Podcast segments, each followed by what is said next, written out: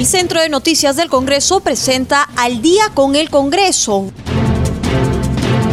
una síntesis informativa del trabajo legislativo de representación y fiscalización del Parlamento Nacional, una producción de la Oficina de Comunicaciones del Congreso de la República.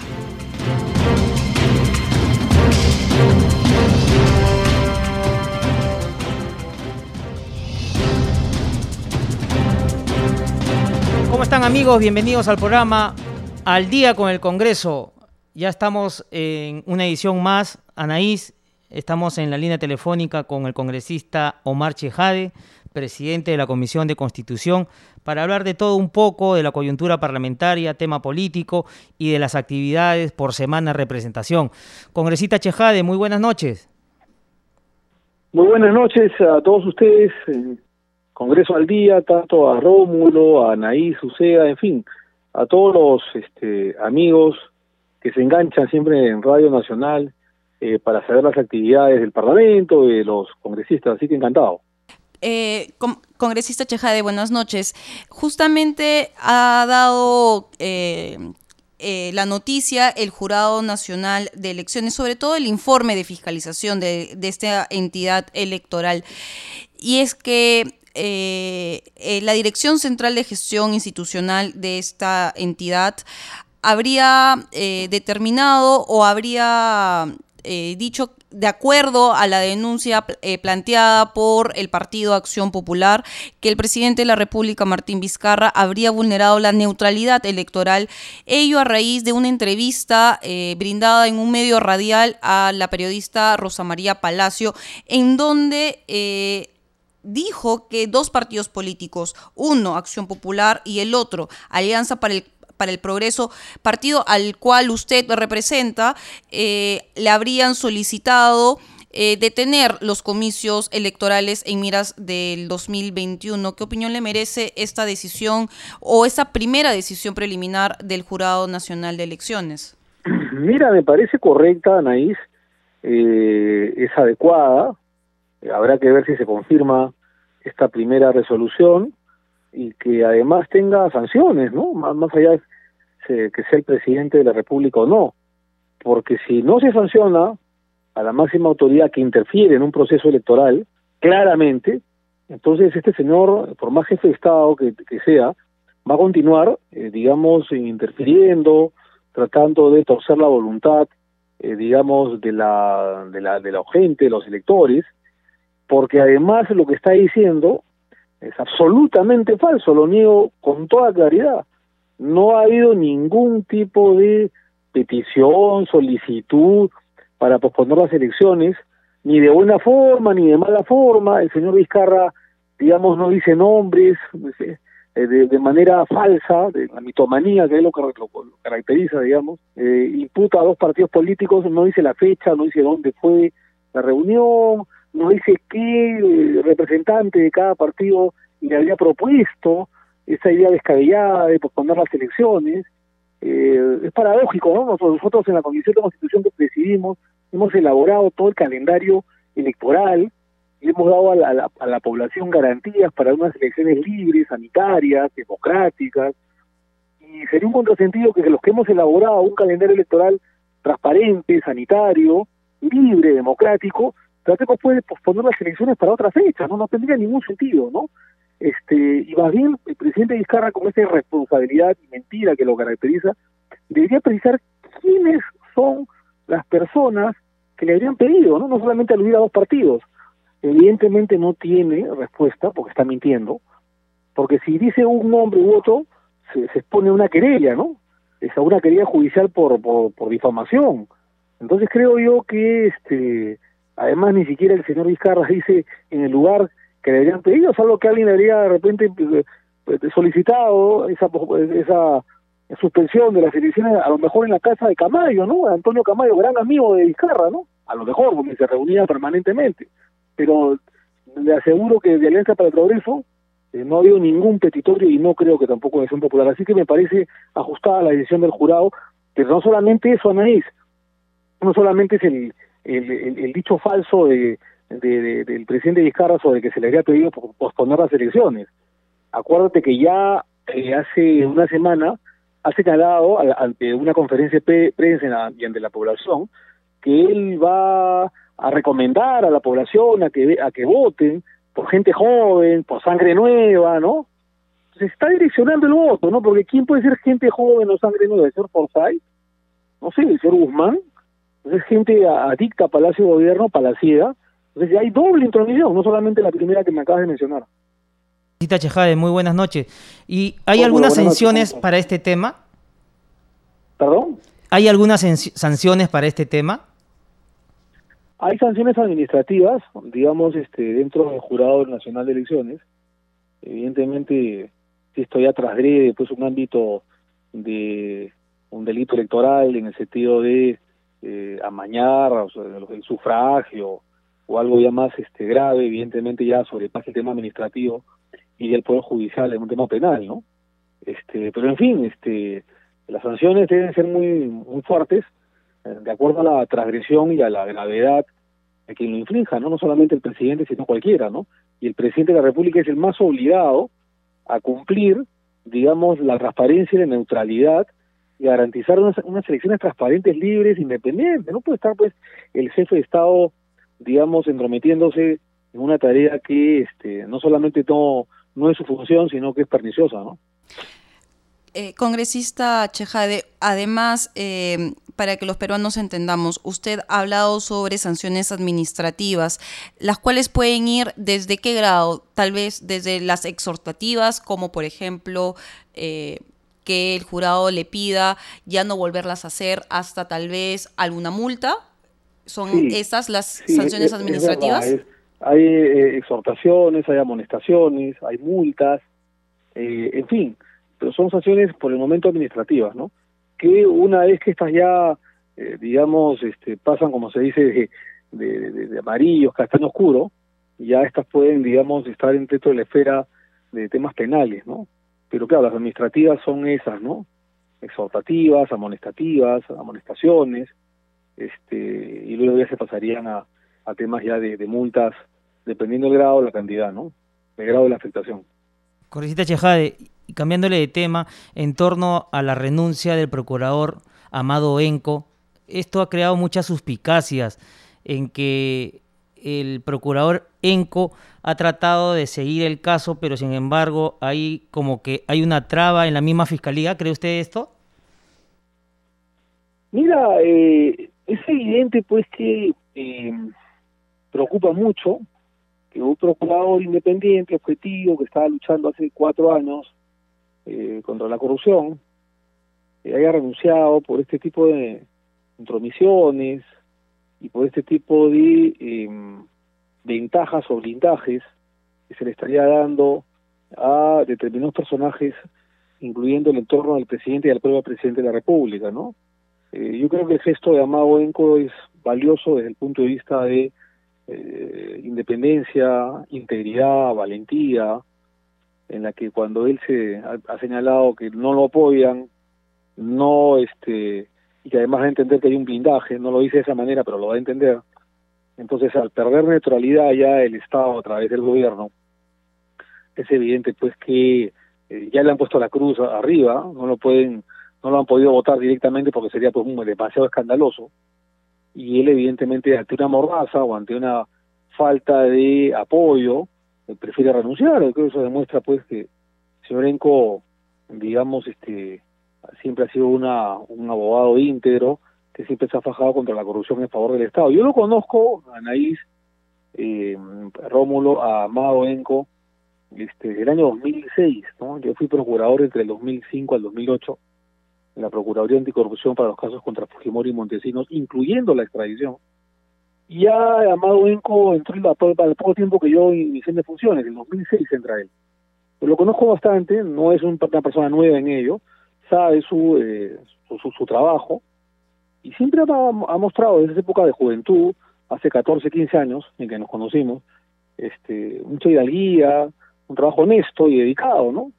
Y eso además lo ha seguido brindando cuando hace cuatro años lo nombran otra vez procurador anticorrupción.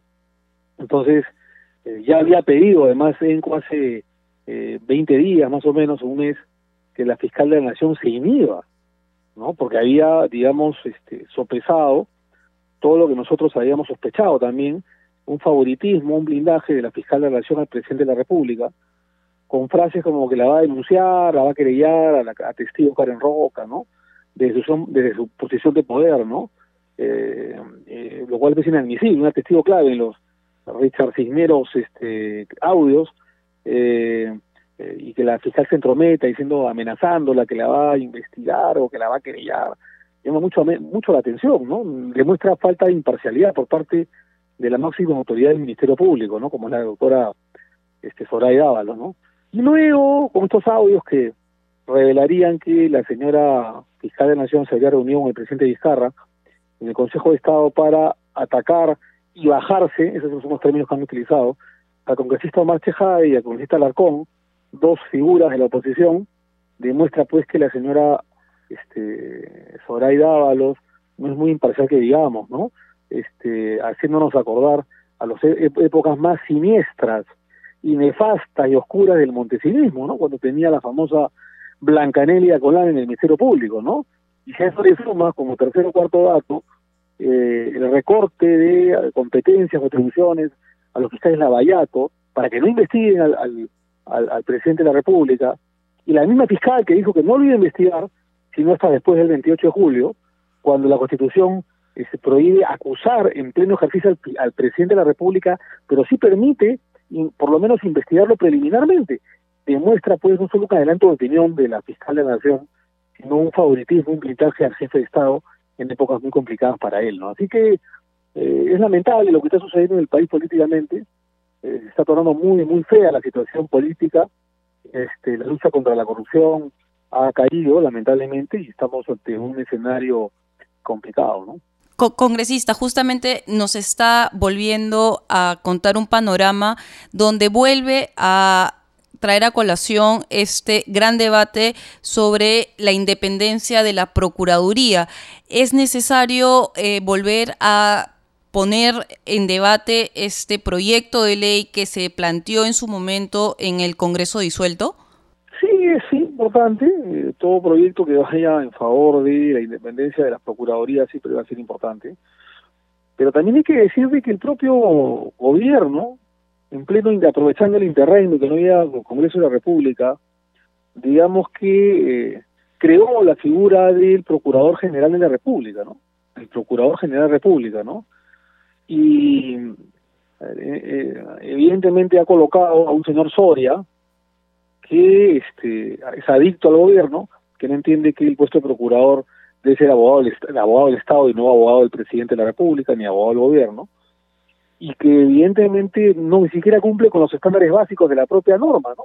Que hablan de que debe tener un procurador ad hoc, como el Procurador General de la República en este caso, experiencia procesal, experiencia en litigio. Este señor Soria, por lo que he averiguado, no tiene ninguna experiencia en litigio, ni procesal, ni judicial. Entonces estamos hablando de una persona pues adicta al gobierno, que evidentemente ha interferido en algunos procuradores como el señor Enco, ¿no? Eh, justamente revisando parte de la, eh, del expertise del ex procurador Amado Enco, él tenía a su cargo casos emblemáticos como por ejemplo eh, el caso de Vladimiro Montesinos, como eh, el tema, el procurador público ad hoc para ejercer la defensa de los intereses del Estado peruano ante las autoridades de la Confederación Suiza y el Gran Ducado de Luxemburgo. Eso por un, eso por un lado. El otro eh, el tan sonado caso de la extradición de César Inostroza, eh, entre otros casos de la Procuraduría Anticorrupción, casos como por ejemplo el de las pruebas rápidas, donde se están donde cuatro días antes de su renuncia había solicitado al fiscal anticorrupción se incluyan al, presidente de la República, a la actual ministra de Economía, eh, de Economía y Finanzas, a ex ministros de Salud y otros altos funcionarios. Eh, eh, también teníamos el caso Swing, el actual caso de Obrainsa y EIXA. Es todos estos casos que le he mencionado, congresista, ¿en qué se va a quedar? ¿Y quién los va a tomar? Bueno, entiendo que hay una cadena de mando, de sucesión, que no es obligatoria, por supuesto, dentro de la Procuraduría, pero también podría nombrar a a un abogado con experiencia de afuera, el tema es que tendría que, que estudiar, empaparse de, miles de fojas, de decenas de expedientes importantes que muchos de ellos los acabas de nombrar. Ese es otro problema, ¿no?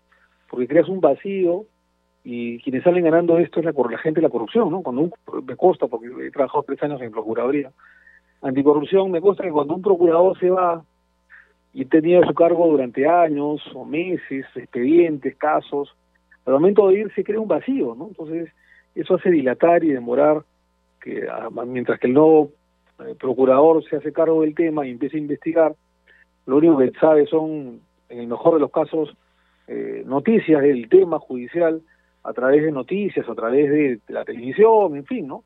Pero no tiene una experiencia, digamos, de haberse sumergido, de haber leído hoja por hoja y haber litigado y haber estado en defensas, en alegatos. Por eso que eh, la litigación no solo es teoría, también es práctica, ¿no? Es este hora de vuelo, como así como se dice. Y esto no se cierta desazón y eso es una derrota, pues, de la lucha contra la corrupción. Es una batalla perdida, por lo menos, ¿no? No quiere decir que se haya perdido la guerra, pero es una batalla perdida, ¿no?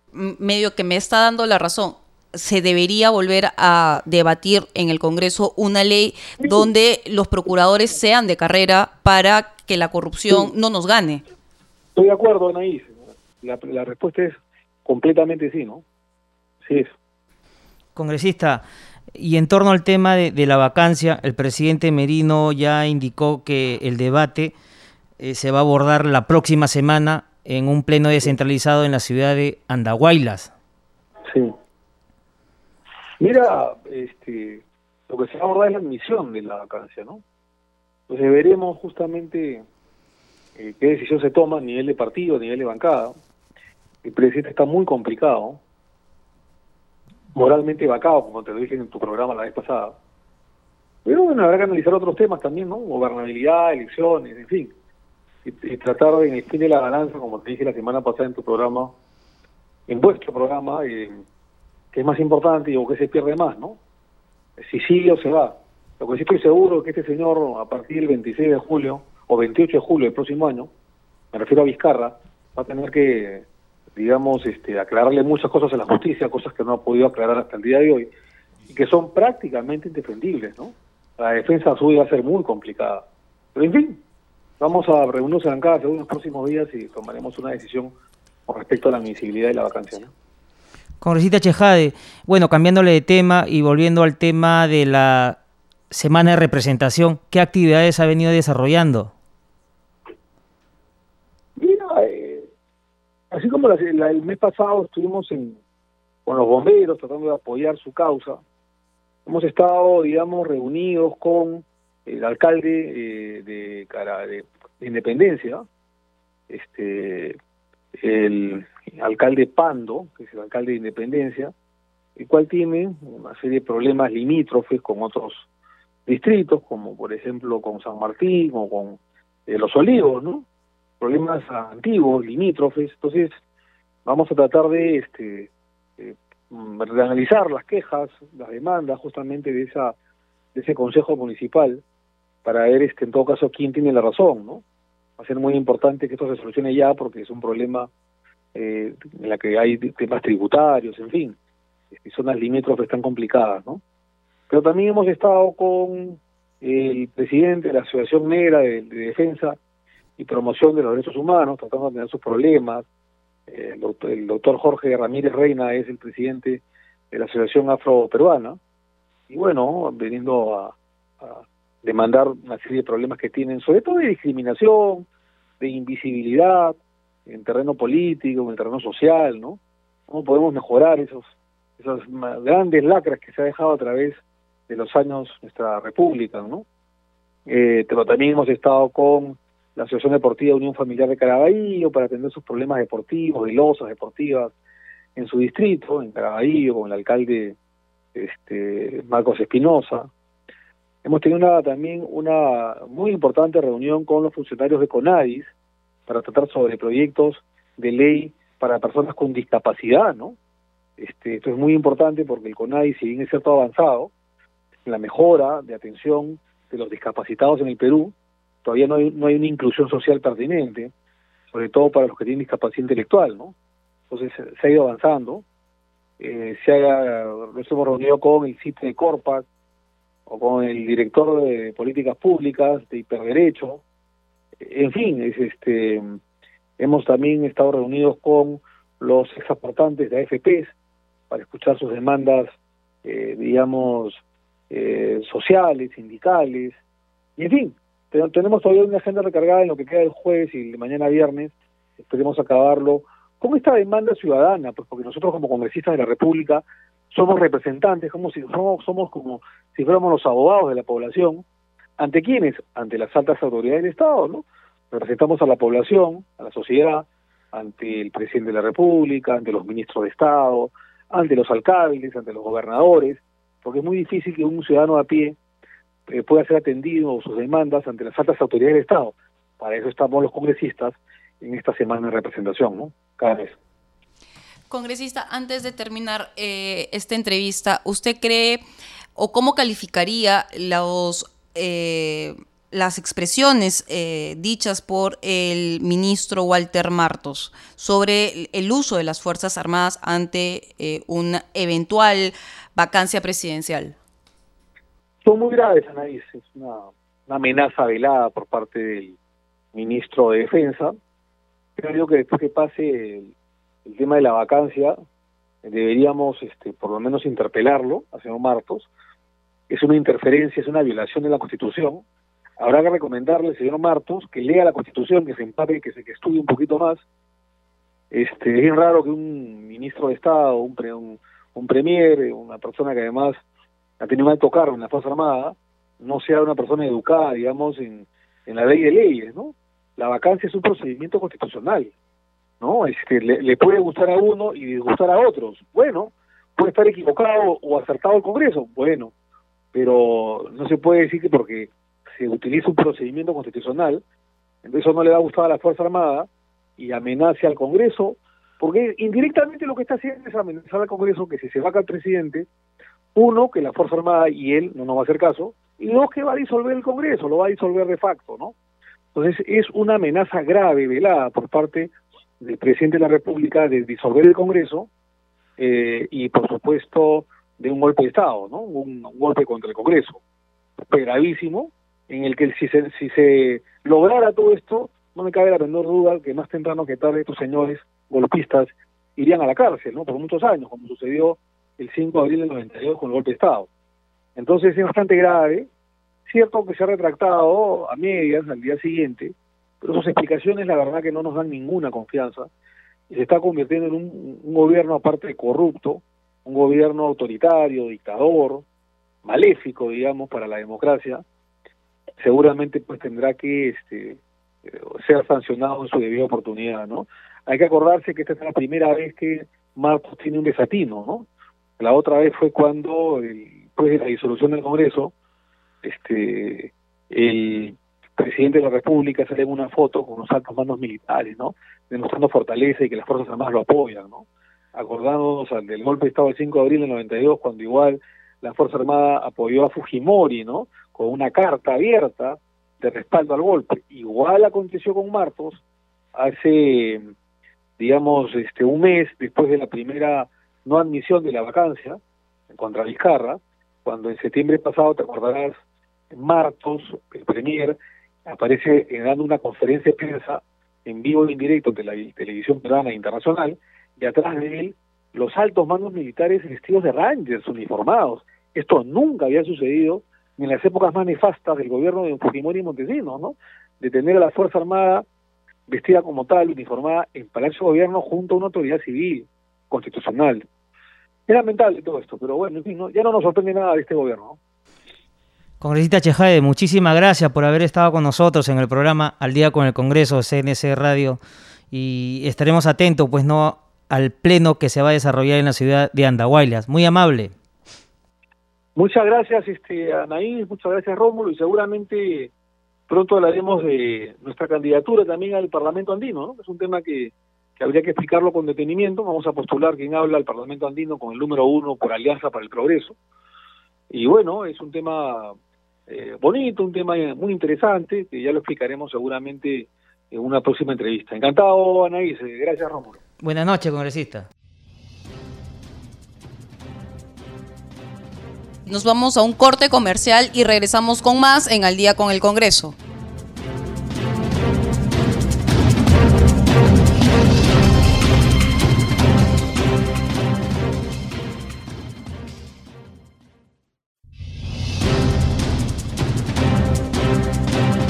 Continuamos con el programa Al día con el Congreso. Ahora estamos en la línea telefónica con la congresista Marta Chávez del partido Fuerza Popular. Y es que el Jurado Nacional de Elecciones ha emitido un informe de fiscalización donde sostiene que el presidente Martín Vizcarra habría vulnerado la neutralidad electoral. Buenas noches, congresista Chávez. Revisando el documento del Jurado Nacional de Elecciones, ¿Qué opinión le merece estas conclusiones y recomendaciones el presidente Martín Vizcarra en la entrevista que brindó a Radio Santa Rosa a la periodista Rosa María Palacios? ¿Habría vulnerado la neutralidad en estos comicios electorales al mencionar justamente a los partidos políticos Acción Popular y Alianza para el Progreso, quienes la habrían solicitado eh, suspender estos comicios electorales en miras del 2021? Bueno, eso es lo que se señala en esa resolución, que tiene ocho o nueve hojas, ¿no? Y que plantea pues que esto pase a otro órgano del sistema electoral del Jurado Nacional de Elecciones para que dispongan las medidas del caso. Eh, ahora, uh, creo que lo más lo más grave no es lo que el presidente ha señalado y no solamente se refiere a Acción Popular y Alianza por el Progreso, eh, como usted bien dice, respecto de que le habrían pedido la postergación de, elecciones. En este punto yo debo señalar que yo más bien he, tomado, he tenido y lo he venido denunciando así desde el primer momento, desde incluso desde la campaña eh, de, para la elección al Congreso 2020 y era el interés más bien de actores eh, cercanos al Ejecutivo para que eh, se posterguen las elecciones, inclusive no hay que olvidar que se pretendió eh, un día antes de la juramentación eh, de, de, los congresistas recién electos eh, impedir su juramentación porque se decretó el día antes la, la, la las medidas de emergencia eh, respecto de la pandemia, ¿no? Se dictaron el 15 de, de marzo y el 16 el Congreso estaba previsto, tenía previsto eh, la juramentación y su instalación y entonces eh, eh, hubieron muchos intentos y, y, goces del Ejecutivo para impedir esa formación. Y yo vine, he venido denunciando eso, el interés del señor, y no tengo ninguna duda que, y ya lo sabemos además como una conducta recurrente del señor Vizcarra, él habla contra la corrupción y, y el que tiene problemas con corrupción es él no habla de, de otros respecto a postergación de las elecciones y el problema el que quiere postergar las elecciones es él, porque sabe que al día siguiente de, de que deje el mandato el 28 de julio del año 2021, él puede ir a la cárcel directamente. Entonces, él es el más interesado en postergar esto. Pero les decía, cierro este paréntesis, volviendo a su pregunta, eh, lo, lo, declarado por el señor Vizcarra respecto a la postergación de las elecciones no es lo más grave. Lo más grave viene luego, en esa misma entrevista, cuando él dice y lo señala la resolución, el informe este, porque no es solo una resolución, sino es un informe de fiscalización, eh, en el sentido de que el señor Vizcarra lo que dice es que ellos han logrado ya generar un nuevo, nuevos partidos, o sea, un nuevo texto eh, un nuevo contexto electoral, eh, eliminando o, eh, incluso se refiere a partidos que eran añejos, partidos que eran este y, despotrica contra partidos supuestamente eh, que no son los partidos pues que, que sabemos todos, son partidos auspiciados eh, o con candidaturas auspiciadas del gobierno. Entonces, hay, ha habido una doble, no solamente una doble interferencia, no solamente por este tema de la postergación de las elecciones, sino al calificar a los partidos como, como partidos eh, eh, que no son democráticos, partidos obsoletos, ¿no? Y aparentemente queriendo señalar que hay otros partidos más nuevos, ¿no? Que obviamente son los que se sienten más cercanos a él. Entonces, para mí sí es una, eh, se materializa una inconducta de parte del presidente de la República, porque él debe guardar neutralidad teniendo en cuenta que ya desde el 9 de julio están convocadas elecciones y, y existen reglas específicas en la Ley Orgánica de Elecciones y en el Reglamento de Propaganda Electoral que son los que citan y son los que sustentan este informe de fiscalización que prohíben esa actitud no solo del presidente de la República, sino de los ministros y de los altos funcionarios del entonces, ahora, ¿Cuál es el resultado? ¿Qué es lo que va a derivar de ahí? Todavía está pendiente el tema, pero además ya sabemos que el presidente de la República tiene inmunidad y él se aferra a esa inmunidad. Ya el año pasado, con relación a esta campaña electoral del año 2020 para de las elecciones de, de, enero, el 26 de enero del 2020, también se le se le acusó al presidente y se le denunció por violar la neutralidad electoral y él se aferró a la, a la inmunidad presidencial. Es decir, él se aferra a su inmunidad y pretendió no dar más eh, explicaciones, ¿no? Pero él agravia y ataca la inmunidad de otros funcionarios, ¿no? Esa es la, la moral, la ética a la que nos tiene acostumbrados, o la, o la no moral o falsa ética a la que nos tiene acostumbrados el señor Vizcarra. Ahora, esto todavía está ahí camino por recorrer y yo no creo, como repito, que derive en una sanción al presidente Vizcarra. Doctora Chávez, con su experiencia política, ¿hay otros casos similares que usted haya observado también en otros comicios? Bueno, eh, sin duda, ha habido, eh, eh, como les repito, en, el del mismo señor Vizcarra en este proceso electoral que, se cumplió el 26 de enero del año 2020, pero en otras ocasiones también ha habido decididamente algunas intervenciones inadecuadas. Para eso están dadas las reglas como le repito, en la Ley Orgánica de Elecciones y en el Reglamento de Propaganda Electoral, para que señalan claramente la neutralidad que se requiere de parte del eh, presidente de la República. Es más, en la propia Constitución está establecido, ¿no? Eh, el, el, hecho, la necesidad de que de que haya neutralidad eh, estatal. Lo dice el artículo 31 de la Constitución, el párrafo penúltimo. ¿No? La ley establece mecanismos para garantizar la neutralidad estatal durante los procesos electorales y de participación ciudadana. El señor Vizcarra eh, eh, varias veces ha violado la neutralidad, cuando por ejemplo en el referéndum que hubo en diciembre del año 2018, con propaganda electoral pagada por todos los peruanos, él salía a hablar de que voten por el sí, sí, sí, no y entonces eh, eh, induciendo a la población y mucha población simplemente se dejaba llevar por esa campaña y no sabía ni siquiera qué significaba cada sí o cada no. Entonces, por supuesto que han habido en el, en el pasado inmediato y probablemente en el pasado más remoto eh, eh estos actos, ¿no? Pero lo cierto es que reciente legislación, esta legislación es novedosa, eh, en los últimos, eh, desde la Constitución de 1993 y la Ley Orgánica de Elecciones, hay un mayor énfasis y cuidado en exigir esta neutralidad. Congresista, el 3 de noviembre la Comisión de Constitución y Reglamento, la cual usted integra, va ya a empezar a debatir el retorno a la bicameralidad. ¿Cuál es su posición al respecto de este tema? Bueno, en primer lugar quiero decirles que este es un tema bastante interesante, me, agrada muchísimo eh, conceptualmente.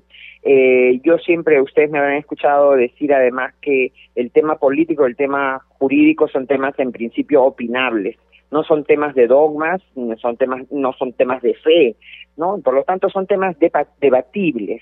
Y entonces yo valoro y aprecio y, conozco y he estudiado el tema y hay posiciones diversas. Hay quienes están a favor de la bicameralidad, hay quienes estamos a favor de la unicameralidad. Yo soy una defensora de la unicameralidad eh, y parece que eh, eh, es un es una es una un régimen, un sistema que, que, que tiene muchas potencialidades y no tiene los defectos que tiene la, bicameralidad, de generar una Cámara que se considera, ahora que estamos hablando del tema de la no discriminación, de la igualdad, ¿no? Eh, genera la desigualdad entre dos cámaras, mientras que hay unos parlamentarios que son eh, eh, los que se consideran la Cámara Alta, en algunos lugares se le llama la Cámara de los Lores, de los Nobles, ¿no? En otros es, la cámara baja, hasta ahí, hasta hay connotaciones un poco discriminatorias, ¿no? Pero yendo más al fondo, eh, puede duplicar. Si no se establece adecuadamente una distribución de funciones, puede significar no solamente esta, este, la existencia de dos clubes, uno de los cuales se siente más con personas integradas por personas de más realengo y más capacidad y más nivel que los otros. Y, de otro lado puede duplicarse el tiempo que demora la gestación de una norma. Y no siempre eh, la gestación de una norma eh, está justificado que demore tanto. Es cierto que deben haber mecanismos y el, y el Congreso unicameral tiene mecanismos de reflexión que curiosamente, Rómulo, curiosamente Anaís y para quienes nos escuchan, los defensores o los propulsores permanentes de la bicameralidad que han estado en el Congreso y con los que yo he transitado en estos años que estoy en el Congreso, son los primeros que dicen, queremos un Senado para que haya una mayor reflexión, pero son los primeros que en un Congreso unicameral se saltan a la garrocha los mecanismos de reflexión que tienen Congreso unicameral. ¿Cuáles son esos mecanismos de reflexión? Primero, que haya doble votación. Hay una votación y tiene que haber una semana después una segunda votación para una mayor una mayor reflexión para recibir para que la ciudadanía conozca qué es lo que ha aprobado en primera instancia el pleno del Congreso y pueda decir oye eso no está bien o acá les faltó algo o acá les sobró algo pero no ustedes ven y ustedes no me dejarán mentir que cada vez que se aprueba un un proyecto de ley en el Congreso de inmediato se pide la exoneración de la segunda votación. Y ustedes me verán a mí votar en contra permanentemente, salvo excepciones, salvo por ejemplo cuando se trata de una ley muy simple, declarar que el carnaval puneño es, es parte de nuestra historia, por ejemplo, eso no hay debate alguno, o porque se vence algún plazo, ¿no? O una ley declarativa que dice, eh, declárase de interés nacional la creación del distrito de tal, y que esa es una, una toma de posición, no se está creando el distrito, pero se le está diciendo al Poder Ejecutivo que es el que tiene la potestad de iniciativa legislativa para crear distritos o provincias, por favor, tomen nota de esto, ya se han cumplido los requisitos, la población desea ya generar una, un distrito en esa zona. ¿no? En esos casos sí voto por excepción, Congresista Chávez, también parte del debate de tener una bicameralidad o tener un Senado, parte de mejorar nuestro sistema de representación. Teníamos la oportunidad de tener en nuestros estudios al presidente de la comisión el congresista Omar Chejade. Y yo le ponía el ejemplo, él es representante de Lima Metropolitana, al igual que usted. Es inhumanamente imposible que un congresista de Lima Metropolitana pueda representar a 10 millones de peruanos que representan a la región de Lima Metropolitana. ¿Qué hacer en esos casos? ¿Se puede mejorar los distritos electorales en ese sentido, por ejemplo?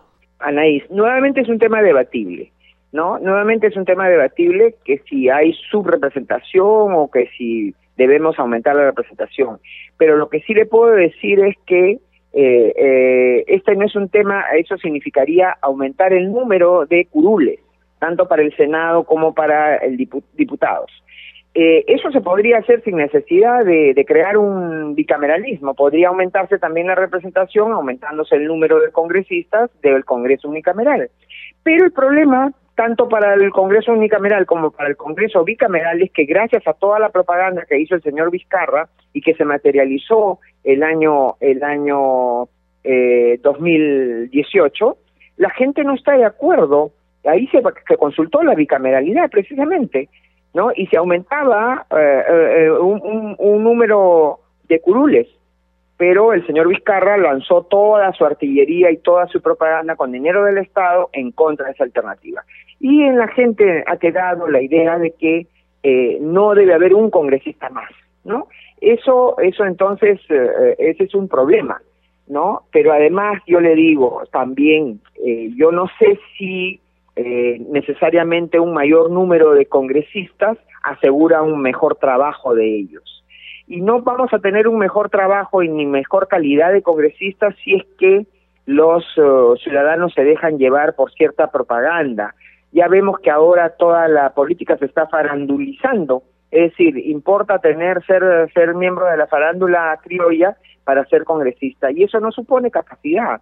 Ya tenemos un candidato a presidente, hemos tenido un un alcalde con una pésima gestión solo porque era una figura pues este de la farándula no entonces eh, no necesariamente. Usted puede generar un congreso eh, ya sea bicameral o unicameral con 400 personas y estar lleno de personas que esas 400 personas que no que no dan la talla o que creen que eh, la vida política es para figuretear o simplemente para pasar el tiempo, ¿no? Estar de vacaciones y no. Para hacer la vida política hay que trabajar, hay que estudiar, hay que prepararse, hay que estar dispuesto a debatir, hay que estar dispuesto a perder votaciones y hay que aceptar esas esas esa esa pérdida de votaciones, ¿no?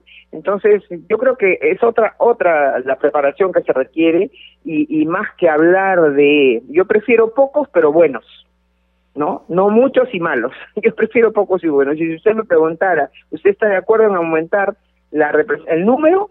Yo diría, no necesariamente aumentar el número mejora la representación. Entonces tratemos en, en cambio de mejorar la calidad así sean pocos en estos momentos 130 los congresistas, tratemos de que lleguen los mejores. Y eso es responsabilidad de los partidos, eso es responsabilidad también de los medios de prensa y sobre todo es responsabilidad de los de los de los electores. Y los electores se forman desde el colegio, desde sus familias, ¿no? Y entonces ahí tenemos todo un panorama, un, área por trabajar todavía en esa materia, ¿no? Congresista Chávez, cambiándole de tema, ¿Qué opinión le merece la renuncia del procurador Enco?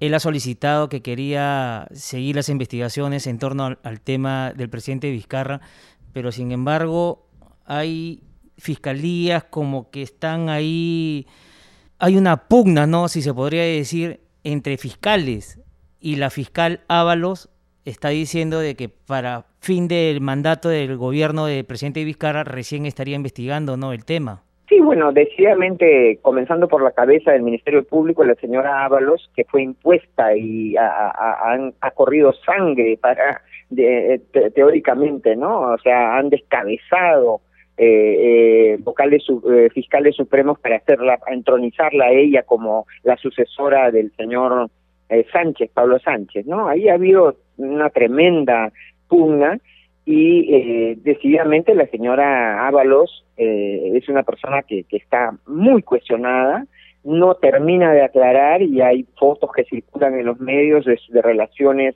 eh, personales, familiares, de antaño con la familia del señor Vizcarra y ella no termina de eh, darse cuenta de cuál es el rol que tiene. Por otra parte, hemos estado bajo bajo el señor Pablo Sánchez, bajo el corto mandato del señor Chávarri y ahora el mandato de la señora eh, eh, eh Ábalos, eh, hemos tenido la tiranía y el absolutismo y el oscurantismo de, de, un equipo formado por fiscales de mínimo nivel que han comprometido al Estado gravemente en el tema de Odebrecht y hasta ahora nadie se preocupa hay un acuerdo, hay acuerdos secretos, hay pagos de centenares de millones de soles de nuestro país, hay impunidad, hay una, una investigación por organización criminal y sin embargo por crimen organizado, ¿no? Pero sin embargo a, la empresa Odebrecht y a, y a sus funcionarios, actores de graves delitos, se les ha simplemente liberado del, del, del, del de de organización criminal y de lavado de activos, bajo de lavado de activos también y se les ha vinculado por un delito menor, se les ha permitido llevarse toda su plata, se les ha permitido seguir contratando. Y entonces todo esto es un escándalo, en verdad, y bajo las narices de la, la fiscal Ábalos, que no corrige el tema. ¿No? Y entonces, eh, poca, no me sorprende que la señora Ábalos diga que al presidente Vizcarra pues hay que dejarlo tranquilo hasta que termine su mandato, sí que lo termina, ¿no? Eh, el 28 de julio del 2021, porque yo creo que él va a querer prolongarse, ¿no? Eh, entonces, eh, esto es parte de un tremendo problema que existe y, y de personas que no dan la talla y no garantizan una adecuada administración de justicia. Eso es un escándalo, en verdad. Congresista, usted es la presidenta de la Comisión de Inteligencia. ¿Qué opinión le mereció esas expresiones del ministro Walter Martos sobre el uso de las Fuerzas Armadas en una eventual vacancia del presidente Martín Vizcarra? Muy lamentable, y lo señalé así en un artículo periodístico que publico todas las semanas en el diario Expreso, eh, los martes, ¿no? Eh, esa es una intimidación, una eh, un propósito de intimidar decididamente acogido, como eso se produjo a fin de semana, acogido a todos los congresistas, la mayoría de los cuales sí realizan un trabajo presencial o, o diseñan su semana de representación, trasladándose a otros lugares, eh, diríamos, no ha, no ha permitido una respuesta inmediata, pero qué duda cabe que las, las bancadas me imagino que pueden estar tomando decisiones. Yo mismo he pedido a mi bancada eh, considerar eh, eh, tratar el tema, todavía no lo hemos hecho por, debido a la semana de representación, como les digo, entonces, pero decididamente no se debe dejar pasar, es mi punto de vista personal, no se debe dejar pasar ese tipo de, de, bravatas, ese, esa, esa, ese intento de, de mostrar su fuerza. La fuerza de las Fuerzas Armadas es una fuerza que está que debe dirigirse toda la fuerza del Estado debe regularse conforme a la Constitución y a la ley. Si no se regula de acuerdo a la Constitución y a la ley, viene a ser una fuerza bruta.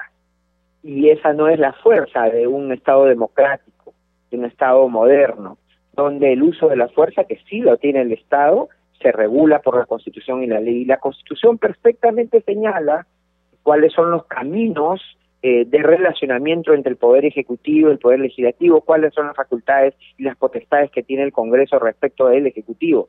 Y entonces no será pues el presidente del Consejo de Ministros el que venga a, a, ponernos a las Fuerzas Armadas como o, eh, cuco, ¿no? Eh, ya la vez pasada se le ha tolerado, creo que eso pasó eh, y nosotros hemos pedido en la Comisión de Inteligencia y hemos obtenido información ¿no? Eh, eh, lo que pasa es que las sesiones de la Comisión de Inteligencia son secretas y la información que recaba son secretas, pero hemos obtenido información la vez pasada cuando a continuación de un Consejo de Ministros, el señor presidente del Consejo de Ministros, con la ministra de, Justicia, que es otra señora que anda desenfocada y anda preocupándose en la ideología de género y en, la, y en, fastidiar eh, y crear situaciones indebidas cuando dijo de que el presidente por una llamada telefónica se incurría en acto de sedición, cuando la sedición es tomar eh, las armas, ¿no? O sea, ahora los teléfonos son armas. Entonces, la vez pasada, el, presidente del Consejo de Ministros y la señora ministra de Justicia se presentaron también eh, rodeados, respaldados de todos los miembros de las Fuerzas Armadas, el comandante generales eh, de las de las los institutos armados y la Policía Nacional en ropa de comando. O sea, no es la primera vez, este señor Martos parece que le gusta este tipo de bravatas. Entonces ya es momento de que alguien le diga, yo la vez pasada le he dicho, eh, eh, eh, estudie la Constitución, ¿no? Estudie la Constitución y, y, compórtese y adecúese a ella, ¿no? Ahora, el Congreso yo sí creo que tiene que tener una respuesta, y como repito, como parece que la vez pasada no se le respondió con la firmeza necesaria, ha vuelto ya no esperemos que una tercera, pues, ¿no? Entonces yo sí confío en que el Congreso esta vez lo, uh, le llamará la atención, ¿no? Lo llamará al orden. Congresista, y hablando de respuestas, el congresista Edgar Alarcón el día de ayer hablaba sobre una posible interpelación al ministro Martos. Fuerza Popular podría apoyar esta moción de interpelación y paréntesis aparte, Fuerza Popular ha discutido sobre la moción de vacancia. Mire, eh, nosotros no hemos eh, hablado nada en el interior de la bancada sobre el tema de las declaraciones de Martos y si vamos a fuéramos a apoyar una moción de vacancia o fuéramos a apoyar una moción de, interpelación, eso tendríamos que debatirlo primero. Pero no nos debe preocupar. La moción de interpelación, las mociones de vacancia son, son mecanismos previstos en la Constitución, previstos en el reglamento del Congreso. Y eso es lo que debe, ojalá que nos escuche el señor Martos, que no se le deben parar, quitar los, los, los, los poros ni parar los cabellos cuando escucha interpelación, cuando escucha censura, cuando escucha eh, vacancia, porque son mecanismos democráticos, pacíficos, institucionales previstos en la Constitución y en la ley. Entonces, eh, la Constitución no puede dar miedo, pues la, ley tampoco. Y más bien eh, en el Ejecutivo y en el Congreso y el Poder Judicial, esos tres poderes están obligados a cumplir la Constitución y a cumplir la ley. Entonces, pero les repito, no hemos debatido esos temas y eventualmente los debatiremos cuando, corresponda dar un pronunciamiento. ¿no? Doctora Chávez, muchísimas gracias por haber estado con nosotros en CNC Radio del Congreso. Muy amable. Gracias a ustedes. Rómulo, ya no tenemos tiempo para más con nosotros, será hasta el día de mañana.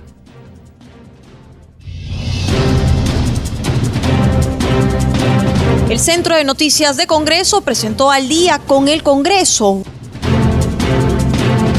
una síntesis informativa del trabajo legislativo de representación y fiscalización del Parlamento Nacional, una producción de la Oficina de Comunicaciones del Congreso de la República.